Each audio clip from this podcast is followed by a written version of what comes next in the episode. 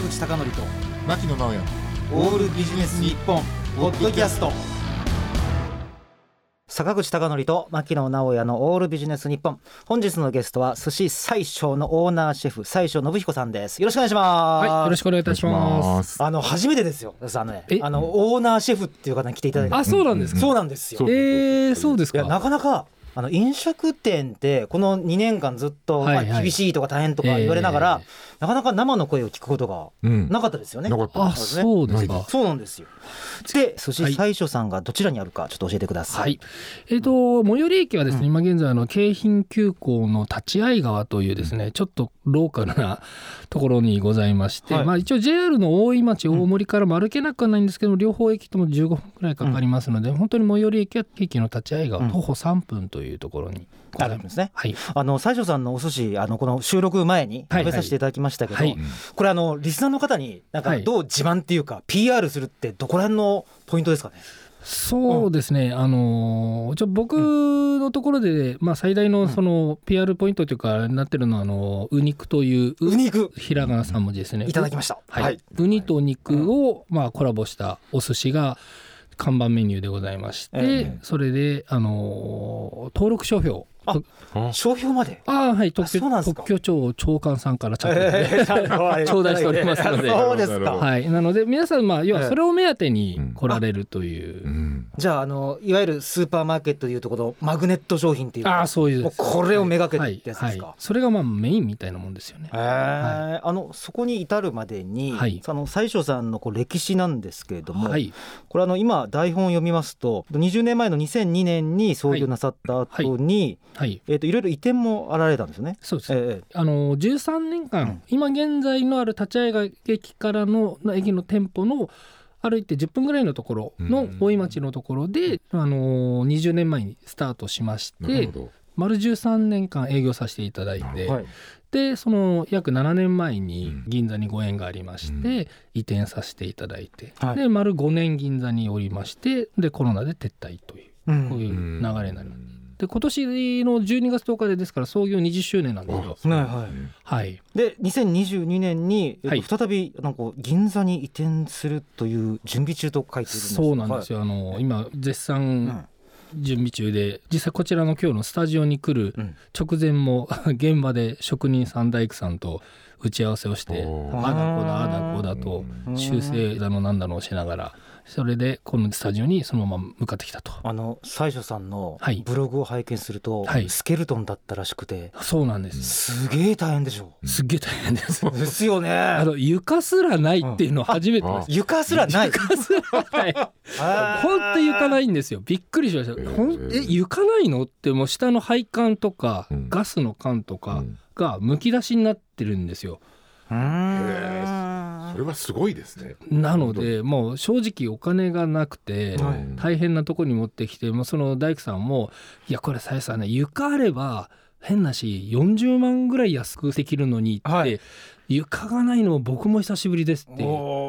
それとあの今ソロナのいろんな供給するものがないとかでうん結構建築資材が、うん。あなるほど。あるじゃないですか。あと地味にですね、うん。あのロシアのプーチンさんがやいろいろちょっとやってくれてるものですから、材木とかもないんですね。あー木材はよく聞きますね、あのロシアとかうん。それこそウクライナとかあちらの方から来る製材って結構あったらしいんですよ以前は。ロシア材結構多いですからね。うんそれでその材木がないと。ああなるほど。で結局そのロシアの経済制裁じゃないですけども、そういうのだとかもあって材木製材ベニヤとかがもうもうあっても高い。大工さんが聞いたんですけど大手のハウスメーカーさんとかがもう初めこのコロナ不景気その戦争突入した時に抑えちゃってるんですって、うんああいうところはあるんですって、全部取られちゃったので、まあ、我々そういうちっちゃい工務店レベルはもう本当にかき集めるのが大変だってうん。当初言われてました。ということは、はい。オープン日にちょっと影響を及ぼすんですか？いやもうその、まあ、長めに今回も撮ってたので、そのあなるほど。後期をええ。長めに撮ってたのでこういうふうになりそうだって、うん。それでもやっぱり遅れてってます。なるほど。はい、ですから一番初めにその2ヶ月ぐらい前に契約したっていう時に一番初めに僕らの間で結構有名なのが給湯器がないんですよ。ガス給湯器。それはあの販売店私よく知っててずーっと言ってますね、そうなんです。そのガス給湯器の要は結局中の部品パーツと半導体がかないってねだからまあまあまあ社名でいいのかどうかなんですけど、林内のあの一番まあ僕らはポピュラーな、あのポチッとやるとあのやるガス給湯器がまあ本当にポピュラーなんですけどもシェアすごいと思うんですけど、あれは納期未定です、頼んでもいつなるかわからないあのガス会社の販売店の人と話したら、はい、未定だけど買いますかって言って、うん、で売ってるって言ってました、ね、そうそう、うん、そう同じこと言われました、うん、えそれって意味わかんないんだけど、うんうん、未定だけど買いますかってどうすりゃいいのって話で、いろいろ当たったんですけどダメだって言われたのでそれこそ東京ガスさんにも直接聞いたりもしたんですけど、もう何しろどこにもないって言われて。え本当ですか？だから電気給湯器になりましたじゃあ東京ガスと仕事してる牧野さんのせいだ。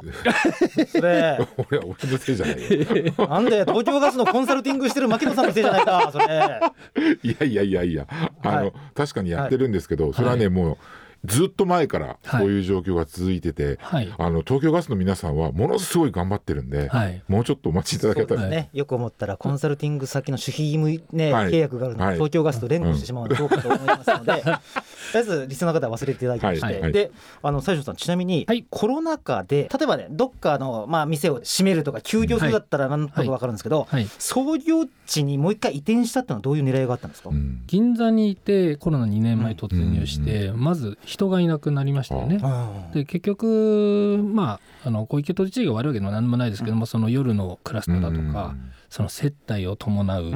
飲食業だとか、まあぶっちゃけ僕らにするとそれ銀座じゃん。でバックの絵が銀座のクラブが映しされたらそうですね。あれかあれは歌舞伎町そうですそうです。もう,、もう暗に銀座じゃないですか、うん、なので本当に実際接待でクラブをご利用される社長さんとか偉い方が多かったのが、まあ、出歩かないじゃないですか、でまあそういう方々がまずいなくなった、うん、ってことはその前にあの僕もお店にもよく来られてましたけどクラブの方が同伴で飯食べられる方もいらっしゃるのがいなくなった。でテレワークを推奨、まあ、今もですけどもされてるので、まあ、僕も銀座で5年間やらせてもらってやっぱり銀座ぶっちゃけ家賃高いじゃないですか、うん、あ高いだけのことあるなと思ったのはやっぱり利便性と周りにそのすぐ東京駅もなんなら歩けるぐらいじゃないですか15分もあれば。うん、なのでその大手町丸の内のオフィス街あそこだけでも何万人もいらっしゃるわけじゃないですか。うん、それこそまあ電通さんじゃないですけども、その汐留界隈だとかもうオフィス街がいっぱいあるわけじゃテレビ局もねありますし、ね、テレビでテレビ局さんもいっぱいあるし、うん、でそのお役所観光庁でいうと霞が関が横じゃないですか、虎ノ門というか。だからあそこにこう要はぐるっと囲まれてるのが銀座なわけですよね。なるほど。そうですね。おっしゃる通りでしたね。そうですね。囲んでます。囲んでるじゃないですか。うん、でじゃあ銀座ででまあ接待も含めてじゃないですか。でそこが全部アウトじゃないですか。で中間人口がいなくなるじゃないですか。だってテレワークですから。だからそういう人たちがそもそもいない。でまあ、あと圧倒的には居住者がそもそもいない。確かに確かに。あいわゆる昼間昼間人口と夜間人口違いってよく言いますもんね、うんはい。はい、で住んでる人いないじゃないですか、うん、うちそう銀座そこだからって人まあたまにいらっしゃいますけど、うん、ほとんど銀座には住んでる人いませんのでないでしょうね。居住者はいませんので、せいぜい勝ち時ですとか、まあそれこそ豊洲がタワマンとかね、あちらの方に行くといらっしゃいますけども、うん、基本的に銀座に住んでるっていう人はまずいらっしゃいませんので、うん、それでもうもぬけの殻ですよ。本当にもぬけの殻もう廃墟でしたね、あんなのは見たことがないまあ誰もが見たことないと思いますけどこれはもう商売にならんなと。でお家賃が高うございますので、一応あの協力金とか本当にありがたいことに頂戴はしてましたけど、全然このペースでいったら追いつかないだろうなと思って、その創業地はもう本当に住宅地ですから、うん、以前もその出前もやってましたし、うん、お持ち帰りにしろやっぱりとりあえず人がいるところに戻った方がいいんじゃないかと。あと実際そのランニング的に家賃が安くなりますのでうちのスタッフさんの最低限のやっぱり賃金とかあの彼らの収入がないと生活できませんからそれを守るんでもやっぱり多少でもお支払いしたいと思ってやっぱりコストを下げるという意味ではもう移転した方が。移転した方がいいんじゃないかと。さんちょっと一瞬だけ話変えるんですけどね、はい、なんでそんなにトーク力があるんですか？いやよくわからないですね。いやいやこれこれ何の、はい、何につながるかと言いますとね、はい、あの通常例えば銀座とかでお客さんと話す機会っていうのが、やっぱコロナ禍でやっぱあんまりこう話しかけちゃいけないっていうになったのかとかちょっとそこら辺が気になったんですけど。実際僕らってその飲食業っていうカテゴリーにありますけどもカウンター商売じゃないですか,、だお客様と喋るっていうのがまず大前提ですよね、だから正直言ってこのコロナに入って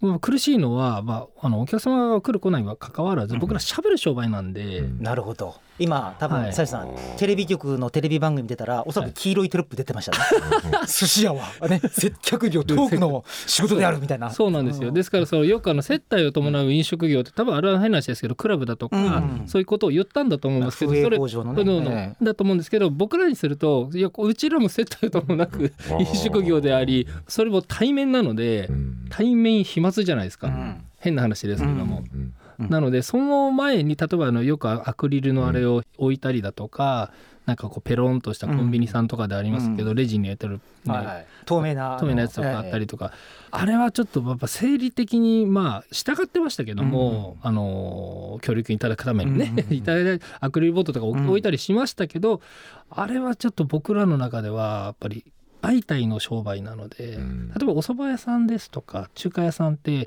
まあ、大体がその厨房がまあ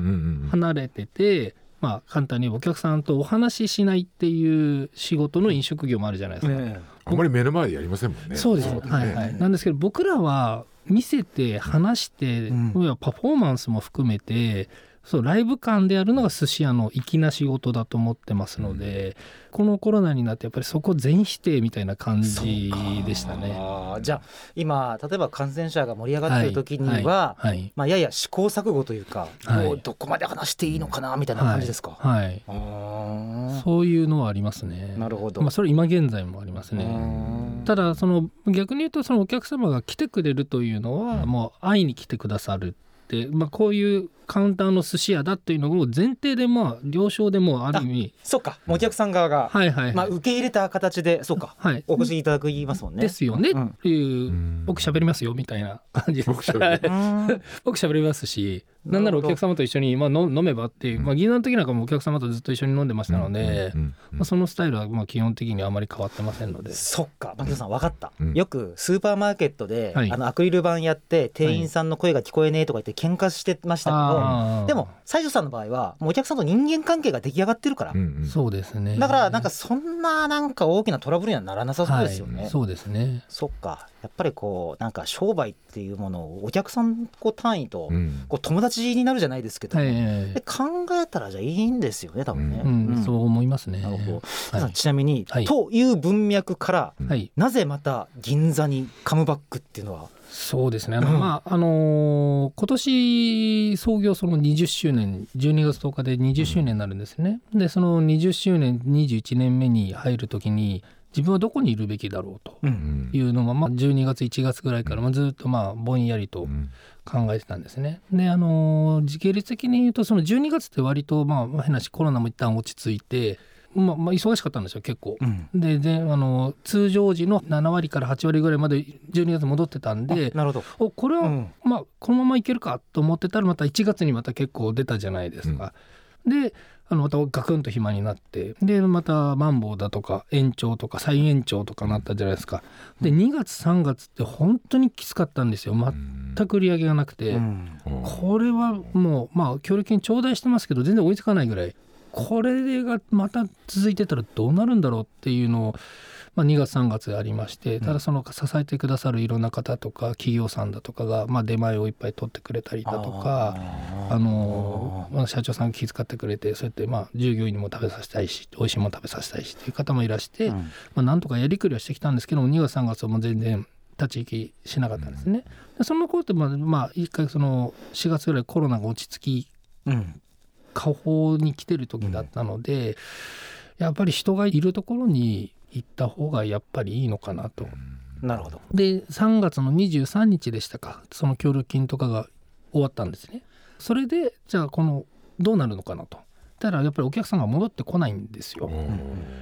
で結局その協力金というのは自転車でいうとこの補助輪がついてたわけですけど補助輪外されてたら自走ができない状態になったんですね、簡単に言うと数字上。でまあその協力いただいてたのも大事に使ってたりしてたのでプール無駄遣いしないでね、うん、してたんでその3月4月っていうのはまあ赤字ながらもなんとか来たんですけども結局回復の兆しがないと思ってたのでやっぱりこれは人がいるところに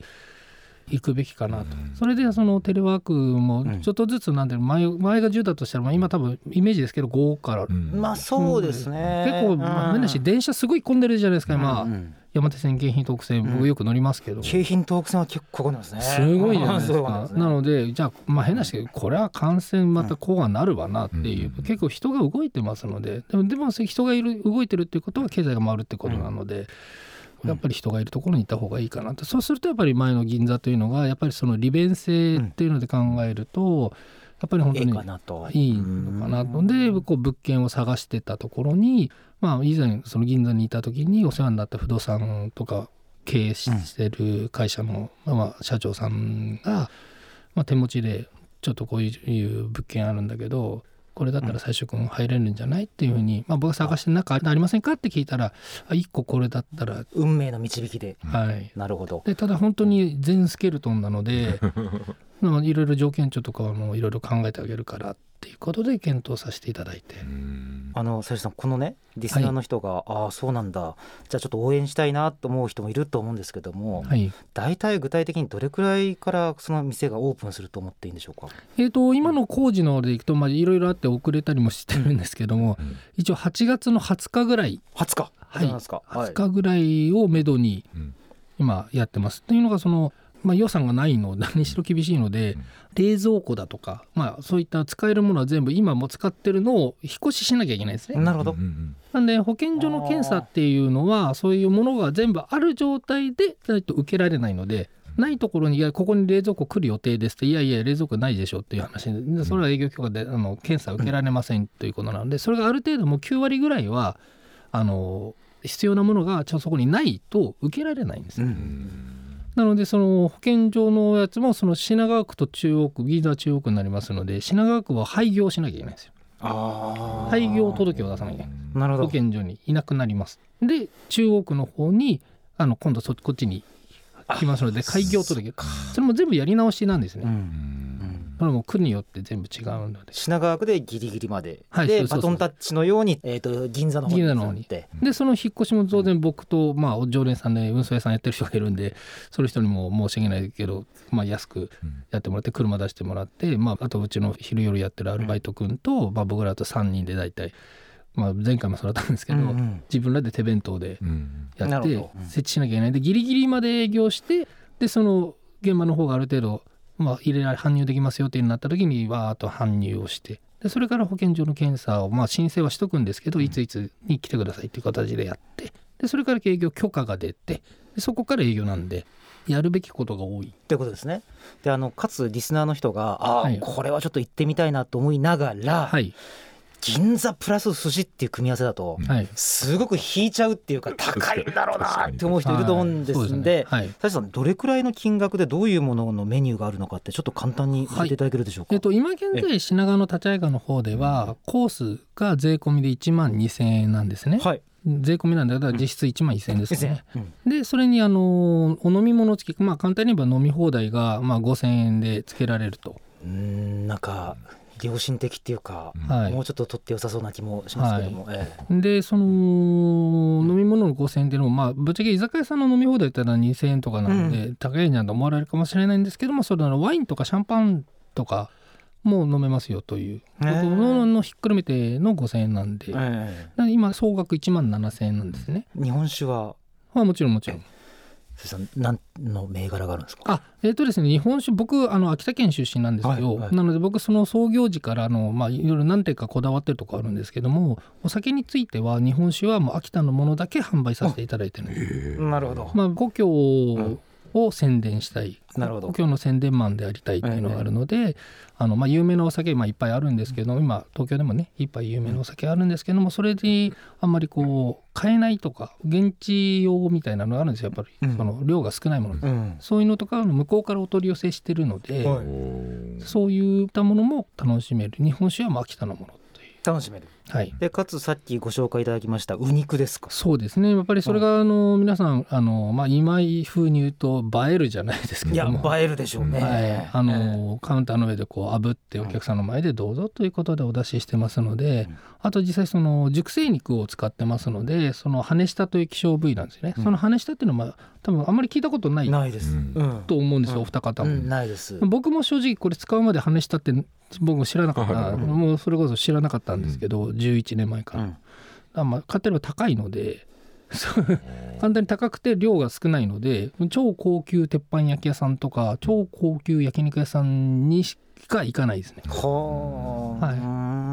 はい、その六本木でその熟成肉のパイオニで有名な格之進さんっていう店舗さんがあるんですけども、そちらの社長さんとのコラボイベントが11年ぐらいかな前にありましてそこで偶発的に生まれたんですよ。その千葉社長さんって、まあ、いっぱいガイアの夜景とかなんかいろいろカンブリアとかいっぱい出てるバリバリ出てる方今では本当に有名な方になったんですけどまだそんなに有名じゃない頃にたまたまご縁があって。あのコラボイベントをやらせてもらった時がありましてこれ最初さんこれ海苔の代わりにさ、うん、このうちの羽下米って炙ってやったらこれうまいんじゃね？ってボソって言ったんですよ。これ本当の話で。ほんでこうあこれはまあうまいんじゃないですか。まあ間違いないでしょう。って、うん、じゃあちょっとやってみようよってそのコラボイベントで生まれたんですよ。で炙っちゃってさってその時は炙って普通にわさびで食べただけだったんですけど、うん、今ちょっと銀座にいて、まあ、いろいろな出会いがあって、バージョンアップしてトリュフオイルとトリュフ塩。だから和のような洋のようなまあ仕上がり的には洋ですよね。そうか。じゃああの映えるという意味では写真じゃなくて動画がいいんです、ね、あ皆さん動画撮ってます。キャー。キャーキャーキャー言いながら動画。キャーキャー言いながらやってますか。であとなんか野菜とかについても最初農園ということで、はい、ご自身で野菜を育てていらっしゃるそうなんですよ。たまたまなんですけども、うん、そのコロナに突入する、うん、あのちょっとまあ2か月ぐらいほど前に2020年の初頭ですかその1月2月に、たまたまうちの常連さんがその畑をやってて、よくその方からお野菜はもらってたことあったんですよ。なるほどなるほど。でうちその人が畑やってるともよくしてたんですけどもその大きいところを簡単にも56人でシェアしてるんですよね。うん、でそこは1人辞めるとあのご高齢で、うん、もうちょっと畑大変だからで1個空くからやらないっていうふうにもそのコロナに入る前にいて声かけててもらったんですね。で確かに夏場はきついんだけど2日に1回行かなきゃいけないし雑草がすごいしだけど冬場なんか逆に週に1回か2回で済むから、夏場だけ頑張ればどう？って言われてじゃあ野菜か、まあ、店で出したりとかもできるし、うん、まあやってみようかなと、うん、じゃあ冬なんかね、白菜とか大根とか僕らその鍋料理とかっていうのは率先してはやらないけどまあお客様にいろいろこううちの畑に乗ってやったら、まあ、まあ、イメージ的にあとまあブランディング的にも、まあいいかなと思ってじゃあやりましょうって言って。ってたのが2月ぐらいなんですよ。そしたら3月4月いきなりコロナになっちゃったので、あれよあれよという間に。でもうお見せできないしある意味それがあったおかげで、うん、もう暇さえあれば毎日のように畑4月から行ってで、まあ、お店がないですからやることないんで、うん、でその畑をやって教えてもらいながら皆さんもやっぱりその56人のその方々も、まあ、家にいるのもなんだしもともと畑で大好きで大先輩たちがいるので、な距離が遠いですから、まあ屋外ですしね。屋外感染のね可能性ないし、もうもうああ来たでおはようみたいなはるか彼方にいらっしゃる人たちが手振って「おはようございます」みたいな感じでやってたのでやっぱり気分転換にもなりますよね。かつメニューの新しい開発にもそうですそうですね。はい。でその先輩たちのこだわりで完全無農薬手作りなんですよ。農薬使ってるの見たことあのよく有機栽培って言いながら、なんか指定された農薬使ってる場合がありますけども、はいはい、全くの全く使ってないです。なるほど。だからもう虫も食い放題なんで 虫が結構白菜とかいるとうちで食べる時に見てたら結構いますね、うん、まあ、それで洗いながら使いますけどやっぱり美味しいのでうちの家族にしろ何にしろお客様にしろもう大好評で、はい。まあ、それでコロナで暇な時はずっと畑であのやっぱりアーシングっていう単語ありますけど、アースですよね、あの地球と触れてる。だそれはの土いじりだったり、例えば海に行った時に浅瀬のところに足ポポチャ素足で入れるとなんか気持ちいいじゃないですか、あれがもうアーシングなわけですよね。でその土いじりもアーシング。例えば川に入ってジャブジャブって本能としてやっぱり人間は動物なので、そうやって土とか地球とかと触れてると落ち着くっていうのがあるらしいんですよ。なるほど。その先にお寿司屋さんじゃないけど食文化があって、はい、そうですね、はい、今思ったんですけどねこのような最初さんの生のトークを知りたい人は、うん、まず味わいたかったらまずウェブページを調べるということでまず寿司最初で検索すればいいんですよね。そうですね。はい。そしたらその時に公式ウェブページとか食べログで、はい、Facebook ページなどを見ていただければ、その都度どれくらいの日程でオープンしてるかというのも多分分かるんでしょうね。あのフェイスブックページを今結構ホームページ側に対応させていただいてて、いいねの数多いですよね。すごい7000いくら、ね、個人店だと異例だってみんなに。いや本当本当に。はい、7000いくつ。だから大体あの投稿しますと。うん。あのフェイスブックもインスタグラムも全部やってますので大体本気で投稿すると2万人ぐらいはいく感じになってます。全部全部フルにやると。はいささんちょっとあまり時間がないんですが、はい。はい、あの写真ってどれくらいこだわってるんですか？あの写真あのインスタの写真。相当撮り直すんですかね？いや全然大体一発撮りです、ね、一発撮りで？はい。一発撮りです。あの、あと加工もほとんどしないです。あなるほど、はい、色とかも加工しないあ、それは信頼度高いですね、はい、なんか完全にいじってんじゃんって写真結構ありますもんね。ありあります。いろんな飲食店でこれはねえだろうっていう。マグロとかってすごいやってるとこ多いと思うんですよ、ぶっちゃけ。そうそう。これこの写真はないでしょうってなりますもんね、はい、ないですね。僕もそういうのやってみようかなと思って、うん、実際何万投稿ってやもう10年僕 SNS 使ってますので、インスタグラムも例えば11年前にアカウント取ってますから僕、かなり古いんですけど、本当ですね、初めちょっとやったりしましたけど、やっぱりね違和感があるんですよ。作ってますみたいな、持ってますみたいな、はい、やっぱり魚特にやっぱり赤身も白身も素材の色イコール美味しさみたいなのがあるんで、持っちゃってるのはよろしくないなと。逆効果じゃないかと。はい思いますじゃあこれまた引き続き聞かなきゃいけないですね。もうね、本当に残念なんですけど、はい、お時間が来てしまいました、ね。喋、りすぎちゃう。いやいや大丈夫い。やいや、でもまだね、私は全然聞けてないことがあって、あの。壮観なあのウニの写真 ね。ね、はいはい、あんなのありえないなと思って、その写真あのお話も伺いたいので、はい、来週またおいでいただけますでしょうか？はい、ありがとうございます。ぜひよろしくお願いいたします。よろしくお願いします。今回のゲストは寿司最初の最初信彦さんでした。来週もよろしくお願いします。よろしくお願いします。ありがとうございます。坂口孝則と牧野直哉のオールビジネス日本ポッドキャスト。今回はここまで。次回もお楽しみに。